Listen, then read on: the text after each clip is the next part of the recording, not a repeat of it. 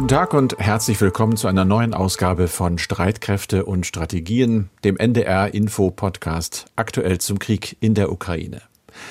Der an diesem Freitag und wohl auch in den kommenden Tagen noch, zumindest bei uns im Westen, eindeutig in einem Nachrichtenschatten steht. Der Tod der britischen Königin Elisabeth II., der macht die Schlagzeilen. Vieles andere, selbst der Krieg, wird ein Stück weit in den Hintergrund treten aber hoffentlich nicht aus den Augen verloren, denn in so einem Nachrichtenschatten, da können schlimme Dinge passieren, gerade weil sie möglicherweise leichter übersehen werden. Können, müssen aber nicht. Denn wir und viele andere, die sich intensiv mit dem Krieg befassen, bleiben natürlich dran, auch in diesem Podcast. Da geht es unter anderem um die fünfte Ukraine-Reise von US-Außenminister Blinken, die zweite seit Kriegsbeginn und nach seinen Worten die bisher wichtigste, weil sie zeitlich mit dem Beginn der Gegenoffensive zusammengefallen sei, mit der die Ukraine ihr von Russen besetztes Territorium befreien wolle, hat er gesagt. Und die Ukraine könne sich dabei auf die Unterstützung Washingtons verlassen. Wir hatten gestern die Gelegenheit, direkt von Präsident Zelensky und seinem Team über den Stand der Gegenoffensive zu hören. Und ich hatte die Gelegenheit, zusätzliche bedeutende Hilfe anzukündigen, die die USA im Sicherheitsbereich kurz- und längerfristig in Höhe von zusätzlichen 2,8 Milliarden US-Dollar leisten werden. Diese Hilfe, kombiniert mit dem außergewöhnlichen Mut und der Wehrhaftigkeit der ukrainischen Streitkräfte und des ukrainischen Volkes, war bisher das Erfolgsrezept für das Zurückdrängen der Russen und die Gegenoffensive. Auch die beim Treffen der Ukraine-Kontaktegruppe in Rammstein zugesagten Waffenlieferungen sind Thema in diesem Podcast und im Schwerpunkt ist es dann die Frage nach ukrainischen Kulturgütern die zwar völkerrechtlich geschützt, aber eben doch auch Opfer des Krieges geworden sind in vielen Fällen. Ich spreche darüber wie immer mit Andreas Flocken, dem sicherheitspolitischen Experten bei NDR Info. Mein Name ist Carsten Schmiester, ich arbeite in der Aktuellredaktion. Wir haben Freitag, den 9. September und das Gespräch zeichnen wir auf gegen 16 Uhr. Andreas, wir fangen wieder an mit einem Blick auf die Lage und das heißt im Moment natürlich die Offensive, die Blinken eben auch erwähnt hat. Was hast du da an Neuigkeiten? Ja, man muss sagen, die ukrainische Führung spricht von Erfolgen bei ihrer Offensive im Süden, aber auch im Osten. Und bemerkenswert ist, dass die ukrainischen Streitkräfte insbesondere im Nordosten in der Nähe der Millionenstadt Kharkiv Geländegewinne verbuchen konnten. Es ist die Rede davon, dass seit Anfang des Monats ein Gebiet von rund 1000 Quadratkilometern zurückerobert worden sei. Mehr als 20 Ortschaften seien wieder unter ukrainischer Kontrolle. Und wir hatten ja noch am Mittwoch Mittwoch in diesem Podcast darüber gesprochen, dass ukrainische Verbände auf die Stadt Balaklia vorrückten. Diese Stadt, in der vor dem russischen Angriff rund 30.000 Menschen lebten, haben die ukrainischen Streitkräfte nun offenbar eingenommen. Und wenn wir etwas südlicher auf die Region Donetsk schauen, dort waren die ukrainischen Streitkräfte ja bisher immer in der Defensive. An einigen Frontabschnitten bewegt sich dort aber im Moment etwas konkret in der Nähe von Kramatorsk und Sloviansk. Hier konnten nun russische Einheiten um einige Kilometer zurückgedrängt werden, so jedenfalls die Angaben der ukrainischen Militärs. Allerdings gibt es in anderen Abschnitten des Donbass weiter das gewohnte Bild, nämlich dass russische Streitkräfte ukrainische Stellungen unter Beschuss nehmen. Also zumindest für mich kommt aber die Offensive an einigen Frontabschnitten im Osten doch einigermaßen überraschend. Was steckt dahinter? Also die Offensive im Osten kommt für die Öffentlichkeit in der Tat überraschend, denn von den eher begrenzten militärischen Fähigkeiten her würde man annehmen, dass sich die ukrainischen Streitkräfte vor allem auf den Süden konzentrieren würden. Und das tut man ja auch weiterhin. Aber die russische Militärführung hat ja bereits seit einigen Wochen Truppen aus dem Donbass in den Süden verlegt, eben wegen der erwarteten ukrainischen Offensive. Und damit hat man ganz offensichtlich die eigenen Kräfte im Osten und Nordosten geschwächt. Und es hatte ja zudem immer geheißen, die russischen Lücken dort sollten durch die neu aufgestellten Freiwilligenbataillone geschlossen werden. Aber natürlich ist die Kampfkraft solcher neu aufgestellten Verbände gering. Auf jeden Fall nutzen die ukrainischen Truppen offenbar jetzt diese Gelegenheit. Das heißt, sie gehen auch dort in die Offensive und drängen die russischen Truppen in einigen Abschnitten erfolgreich zurück. Und es ist ist offenbar das Ziel der ukrainischen Führung, erkannte Schwachpunkte beim Gegner sofort auszunutzen. Das ist praktisch die ukrainische Strategie im Moment. Das heißt, man ergreift schnell die Initiative, wenn man Schwächen beim Gegner erkennt. Und es sieht so aus, dass die russische Militärführung ihre Probleme hat, auf solche punktuellen und überraschenden offensiven Operationen seinerseits zu reagieren, beziehungsweise gegebenenfalls schnell Verstärkungen heranzuführen. Und westliche Militärbeobachter stellen ja schon seit längerem fest, dass die russischen Befehlshaber große Schwierigkeiten haben, schnell auf neue Lagen zu reagieren. Das heißt, der ukrainischen Führung gelingt es offenbar, trotz materieller Unterlegenheit russische Einheiten an einigen Frontabschnitten zurückzudrängen. Auch wenn man nicht immer die normalerweise notwendige Überlegenheit hat beim Personal bei diesen Vorstößen. Aber das wird wohl durch die bewegliche Operationsführung und gute Aufklärungsergebnisse kompensiert auf ukrainischer Seite. Außerdem darf man nicht vergessen, dass die ukrainischen Streitkräfte schon seit Wochen russische Kommando- und Versorgungseinrichtungen sowie Munitionslager in der Tiefe mit den HIMARS Mehrfachraketenwerfern attackieren. Bisher sollen rund 400 Ziele mit diesen Waffensystemen bekämpft worden sein und hinzu kommt kommt, dass die Kampfmoral der russischen Truppen durch die Verluste offenbar zunehmend sinkt.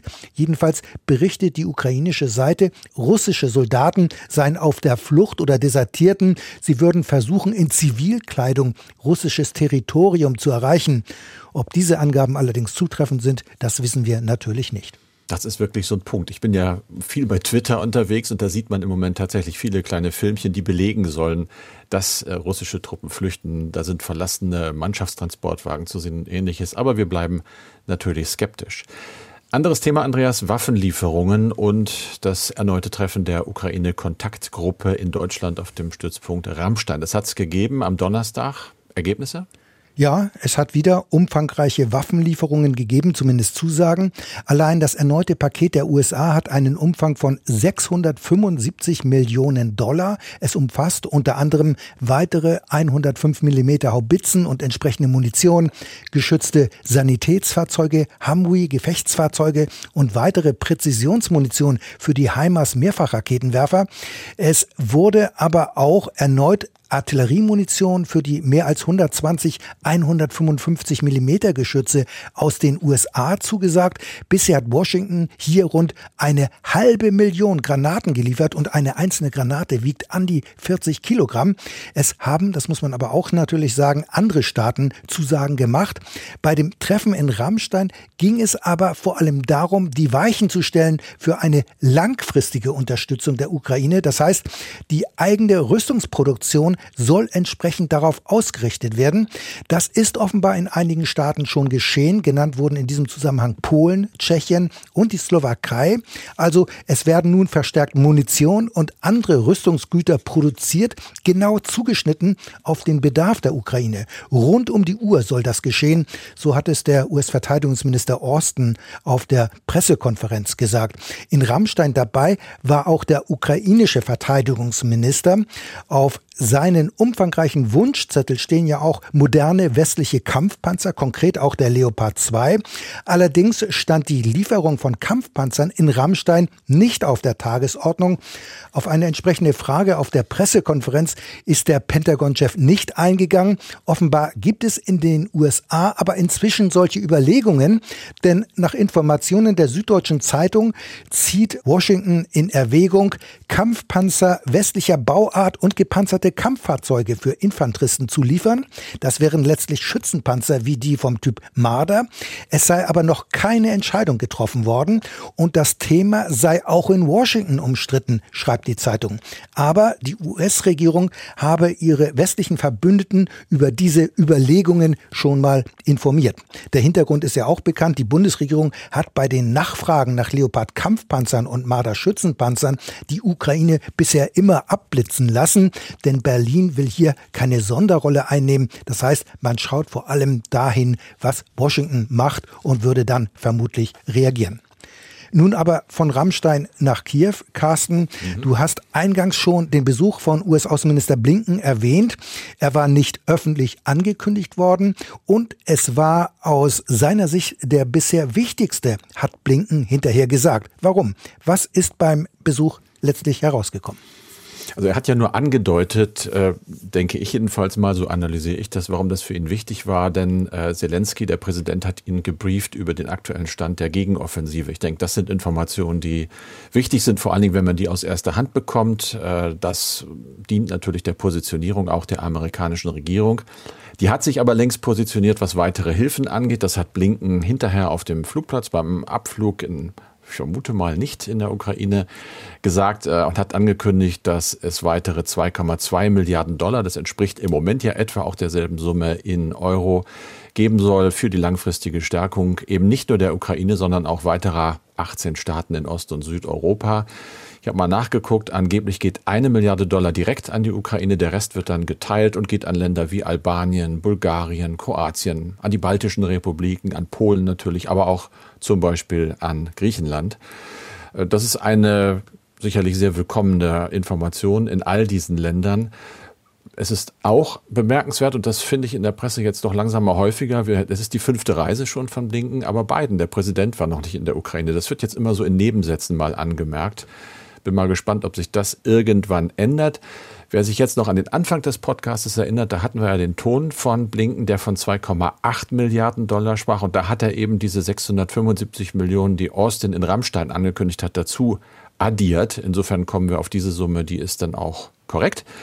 Und wenn man mal Bilanz zieht, dann muss man sagen, dass seit Beginn der Amtszeit von Präsident Biden die USA schon mehr als 15 Milliarden US-Dollar an die Ukraine gezahlt haben. Das meiste seit Kriegsbeginn. Es ist dann viel Militärhilfe, aber nicht nur, sondern es geht da ja auch oft um zivile Hilfsleistungen. Ja, ja, aber das ist natürlich eine gewaltige Summe. Aber mhm. von Kiew nun nach New York im Sicherheitsrat der Vereinten Nationen wurde mal wieder heftig über den Krieg in der Ukraine gestritten. Diesmal, Carsten, ging es um verschiedene Berichte, nach denen Russland Menschen aus den besetzten Gebieten deportiert, sie also gegen ihren Willen nach Russland bringt darunter auch Kinder. Genau, und das kommt hauptsächlich äh, aus amerikanischen Quellen, aber nicht nur. Die US-Regierung hat das russische Militär beschuldigt, im Kriegsgebiet Menschen festzunehmen und sie dann in sogenannte schlimmes Wort, Filtrationslager zu zwingen, viele dann gegen ihren Willen weiter nach Russland äh, zu bringen. Es gibt Schätzungen, das sagen die USA, zwischen 900.000 und 1,6 Millionen Menschen sollen aus ihren Heimatorten deportiert worden sein. Tatsächlich eben auch Kinder. Die Ukraine hat noch eine höhere Zahl, die spricht von zweieinhalb Millionen Menschen. Das lässt sich aber eben alles nicht wirklich verifizieren. Ziele sind dann wohl oft auch ganz entfernte Regionen, wie zum Beispiel in Sibirien, ganz weit im Osten Russlands. Es haben aber nicht nur die USA gesprochen, sondern auch Norwegen. Die UN-Botschafterin äh, sprach und beklagte eine wachsende Zahl an unabhängigen Informationen, die auf Menschenrechtsverstöße in diesen Lagern hinwiesen. Das sieht wohl auch das Menschenrechtsbüro der Vereinten Nationen so.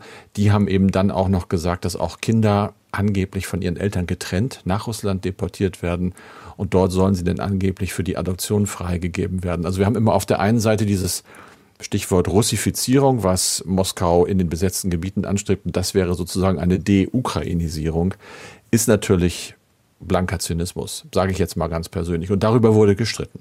Und was sagt eigentlich die russische Regierung zu diesen Vorwürfen? Tja, die verstehen überhaupt nicht, worüber gesprochen wird. Das hat zumindest Vassili Nebensia gesagt. Das ist der UN-Botschafter. Man kennt ihn ja aus dem Fernsehen. Ein Herr, der nicht auf den ersten Blick gleich freundlich wirkt. Also der weiß gar nicht, worum es geht. Der Begriff Filtration sei nicht klar definiert, hat er gesagt. Und Einrichtungen, in denen Ukrainer ihren Willen zum Auswandern nach Russland ausdrücken könnten, die seien doch ganz normal. Also da sind die Fronten, wundert natürlich nicht, komplett verhärtet.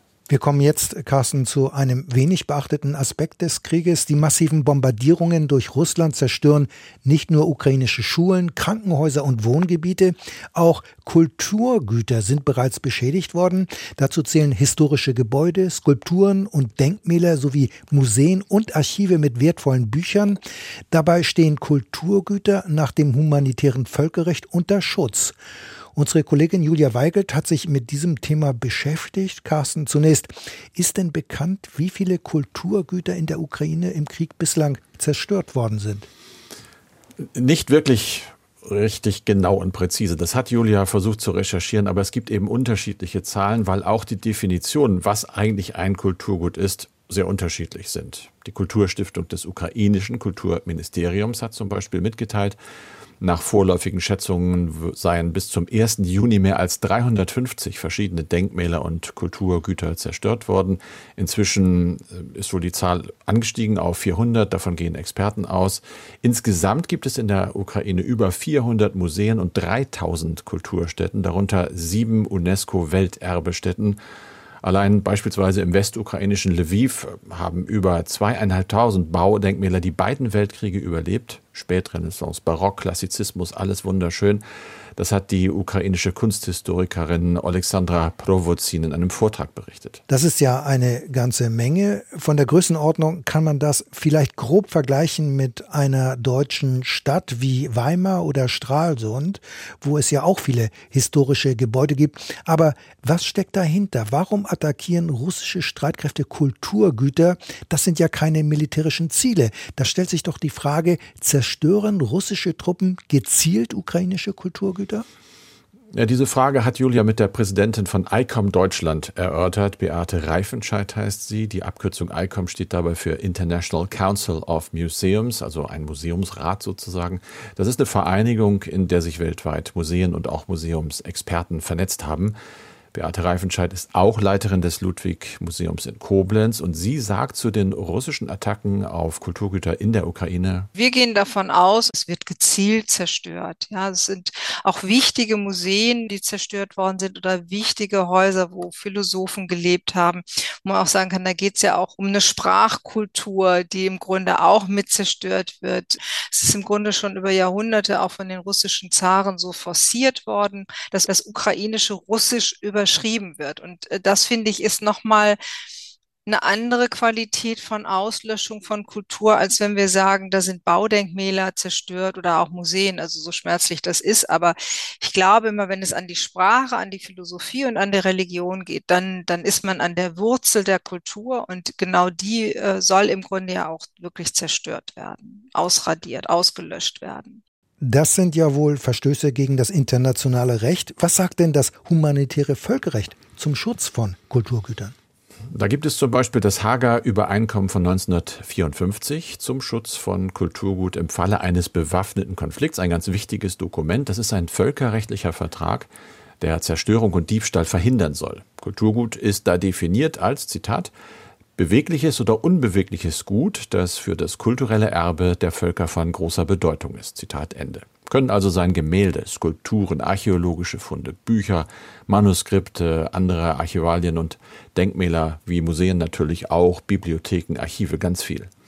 Aber obwohl Russland das Übereinkommen auch unterschrieben hat, halten sich die russischen Besatzer offensichtlich nicht daran. Bekannt geworden ist etwa, dass sie im südukrainischen Melitopol aus einem Museum einen großen Goldschatz geraubt haben, der mehr als 2300 Jahre alt ist. Nun gibt es doch an bestimmten Kulturgütern bestimmte Schutzzeichen. Man sieht es manchmal an historischen Gebäuden, ein blaues Quadrat, mhm. das auf der Spitze steht und einen weißen Hintergrund hat. Was hat es denn mit diesen Schutzzeichen auf sich? Gibt es diese auch in der Ukraine und müssten sie nicht eigentlich von Moskau respektiert werden? Ja, das ist tatsächlich das Emblem dieser Hager Konvention von 1954, das eben aussieht wie ein blau-weißes Schild, du hast es gesagt, und deswegen heißt auch eine UNESCO-Organisation Blue Shield, deren Ziel ist dann der Schutz von Kulturgut vor den Auswirkungen von Kriegen und Katastrophen auf der ganzen Welt. Dafür erstellen die Mitarbeitenden zum Beispiel No-Strike-Lists mit Geodaten bedeutsamer Kulturdenkmaler, die an die beteiligten Streitkräfte verteilt werden. Aber anscheinend ist das ja nun alles für die russische Kriegsführung ohne Relevanz. Wenn Russland offenbar bewusst ukrainische Kulturgüter zerstört, gibt es denn Möglichkeiten, Moskau in dieser Sache vor einem internationalen Gericht äh, zur Verantwortung zu ziehen? Das ist nicht ganz einfach. Wir haben ganz am Anfang unserer Podcast-Serie das Thema schon mal kurz gehabt. Zwei Punkte vielleicht. Zum einen gibt es da erstmal die rechtliche Lage, wenn man will, aber dann eben auch die theoretische Lage. Amtierende Staats- und Regierungschefs sind nämlich vor Strafverfolgung im Ausland geschützt, selbst wenn ihnen Völkerrechtsverbrechen zur Last gelegt werden. Und darüber hat Julia mit der Völkerrechtsprofessorin Stefanie Schmal von der Uni Würzburg gesprochen. Das gilt für nationale ausländische Gerichte, wenn also etwa deutsche Gerichte gegen Putin ermitteln würden. Und dann wird es leider weniger eindeutig. Nach dem Ausscheiden aus dem Amt, dann könnte ein Staatschef von nationalen Gerichten angeklagt werden, aber das ist eben umstritten. Okay, das gilt also für nationale Gerichte und dann gibt es ja noch internationale Gerichte, zum Beispiel den Internationalen Strafgerichtshof. Genau, und da ist Strafverfolgung ehemaliger und amtierender Staatsorgane im Prinzip möglich, sagt die Völkerrechtsexpertin. Da gibt es eine sogenannte Immunitätsausnahme. Die Frage ist aber natürlich, ob diese Fälle überhaupt vor dem Internationalen Strafgerichtshof verhandelt werden dürfen, denn Russland hat das Statut dieses Gerichtshofes nicht ratifiziert und auch die Ukraine ist da nicht Mitglied. Allerdings hat die Ukraine die Zuständigkeit des Gerichts anerkannt, falls ein Strafverfahren wegen mutmaßlicher Kriegsverbrechen und Verbrechen gegen die Menschlichkeit, die auf ukrainischem Territorium begangen werden, eingeleitet werden sollte. Und außerdem haben inzwischen mehr als 40 Vertragsstaaten die Lage dort in dem Land der Anklagebehörde dieses Gerichtshofes geschildert. Es besteht also die Möglichkeit, dass dort gegen Putin Anklage erhoben wird, selbst wenn Russland gar nicht Mitglied ist. Ja, natürlich, aber damit das funktioniert, müsste er erstmal ausgeliefert werden. Wohin und wie und wann, das kann man im Moment einfach nicht absehen. Carsten, wir haben jetzt über Staatschefs gesprochen. Wie sieht es denn aus mit Kommandeuren und Soldaten der Streitkräfte sowie Söldnern und sonstigen Kämpfern, die Russland rekrutiert hat? Die sind ja nicht vor Strafverfolgung geschützt durch Immunität. Richtig, das sind sie nicht. Die müssten dann tatsächlich mit Konsequenzen rechnen und könnten zum Beispiel auch vor nationalen deutschen Gerichten angeklagt werden. Zumindest sollten sie Russland verlassen oder sollten sie im Krieg gefangen genommen werden. Mhm. Okay, so viel also zum Schutz von Kulturgütern im Ukraine-Krieg. Das Interview von Julia Weigelt mit Beate Reifenscheid können Sie, könnt ihr nachhören auf unserer Homepage unter ndr.de-streitkräfte. Und wir gucken noch auf eine Mail, die wir bekommen haben. Wir haben natürlich viel mehr gekriegt, aber so viel schaffen wir natürlich nicht in jedem Podcast. Daniel Doppelstein hat uns geschrieben. Ich habe eine Frage zu dem AKW, also zu dem Atomkraftwerk in Saporischia. Der Chef der internationalen Energiebehörde Raphael Grossi hat eine Schutzzone um das AKW gefordert. Auf Grundlage der Einschätzung von Herrn Grossi ist die Frage, ist es möglich, beziehungsweise wie groß ist die Wahrscheinlichkeit, dass die UN eine Friedens- bzw. Schutzmission dorthin entsendet. Braucht es dafür auch eine UN-Resolution oder nur die Zustimmung im UN-Sicherheitsrat? Falls das nur der Fall wäre, wäre es wohl auch in Russlands Interesse, diese Mission nicht zu blockieren, da Russland ja selbst immer wieder der Ukraine die Schuld gibt für den Beschuss. Also notwendig ist schon eine UN-Resolution und zwar müsste diese vom UN-Sicherheitsrat verabschiedet werden. Das gilt auch für die Entsendung von UN-Truppen zur Durchsetzung so einer Schutzzone um das AKW. Allerdings hat die russische Regierung immer wieder klargemacht, dass man nicht bereit sei, die eigenen Truppen vom Gelände abzuziehen. Es heißt ja, es würden sich dort rund 500 äh, russische Soldaten befinden. Insofern wird Russland wohl kaum eine UN UN-Resolution passieren lassen, mit der eine entmilitarisierte Zone um das AKW eingerichtet werden soll. Zumal Russland ja offenbar plant, so ist es jedenfalls immer wieder zu hören, das AKW vom ukrainischen Stromnetz zu trennen um damit die Krim mit Energie zu versorgen. Und Russland ist ja eine Vetomacht, das heißt, Moskau kann gegen jede UN-Entschließung mit dem Vetorecht sagen Nein. Sie kann, also Russland kann diese Resolution blockieren. Daher wird es wohl nicht zu einer entmilitarisierten Zone kommen, wie sie vom Chef der Internationalen Atomenergiebehörde gefordert wird.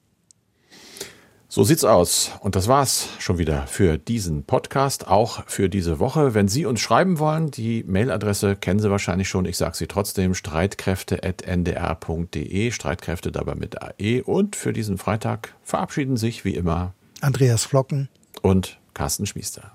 Wir hören uns dann wieder, wenn Sie mögen, wenn ihr mögt, am Montag um 17.30 Uhr mit einer neuen Ausgabe. Deshalb unbedingt den Podcast abonnieren. Streitkräfte und Strategien.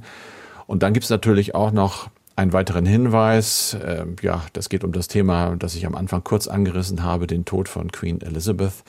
Ich war ja selber fünf Jahre als Korrespondent in London und bin natürlich wie viele von Ihnen, von euch da auch betroffen. Es gibt ein Feature von den Korrespondenten in London, die jetzt dort arbeiten und das muss ich empfehlen. Es ist richtig gut. In den 30 Minuten geht es nämlich nicht nur um die Person Elizabeth, es geht auch um die Krisen im Buckingham Palace, um das ganze drumherum, um Pomp and Circumstance.